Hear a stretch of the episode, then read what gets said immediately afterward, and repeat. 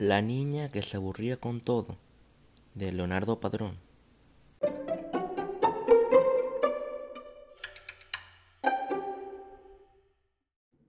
Esta es la historia de una niña que se aburría con todo. Sus padres se desesperaban, querían remediar esta situación, pues la cara se le volvió una mueca de reclamo insoportable, y con su dedo índice, duro como una amenaza, les tocaba la espalda pidiendo que le consiguieran algo divertido que hacer en el mundo.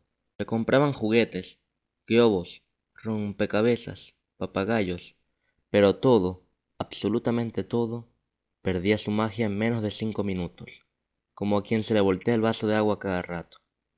Todo se convertía en una burbuja de jabón, que desaparecía frente a sus ojos.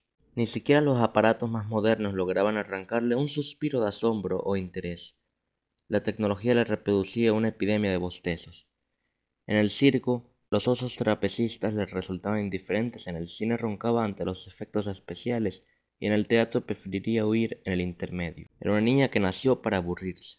Cuando de repente, en un viaje en avión que hacía con sus padres, cuando estaba más aburrida que nunca, cerró los ojos en protesta con fuerza, con mucha fuerza, y aunque quería que se iba a quedar dormida de tanto aburrimiento, en su mente se comenzaron a formar imágenes de un mundo totalmente distinto a todo lo que había visto antes. En lugar donde los caballos galopaban sobre un escándalo de cotufas, los delfines tenían los colores del arco iris, las chupetas tenían sabor a te quiero mucho, las lechuzas aprendían canciones de risa y algodón.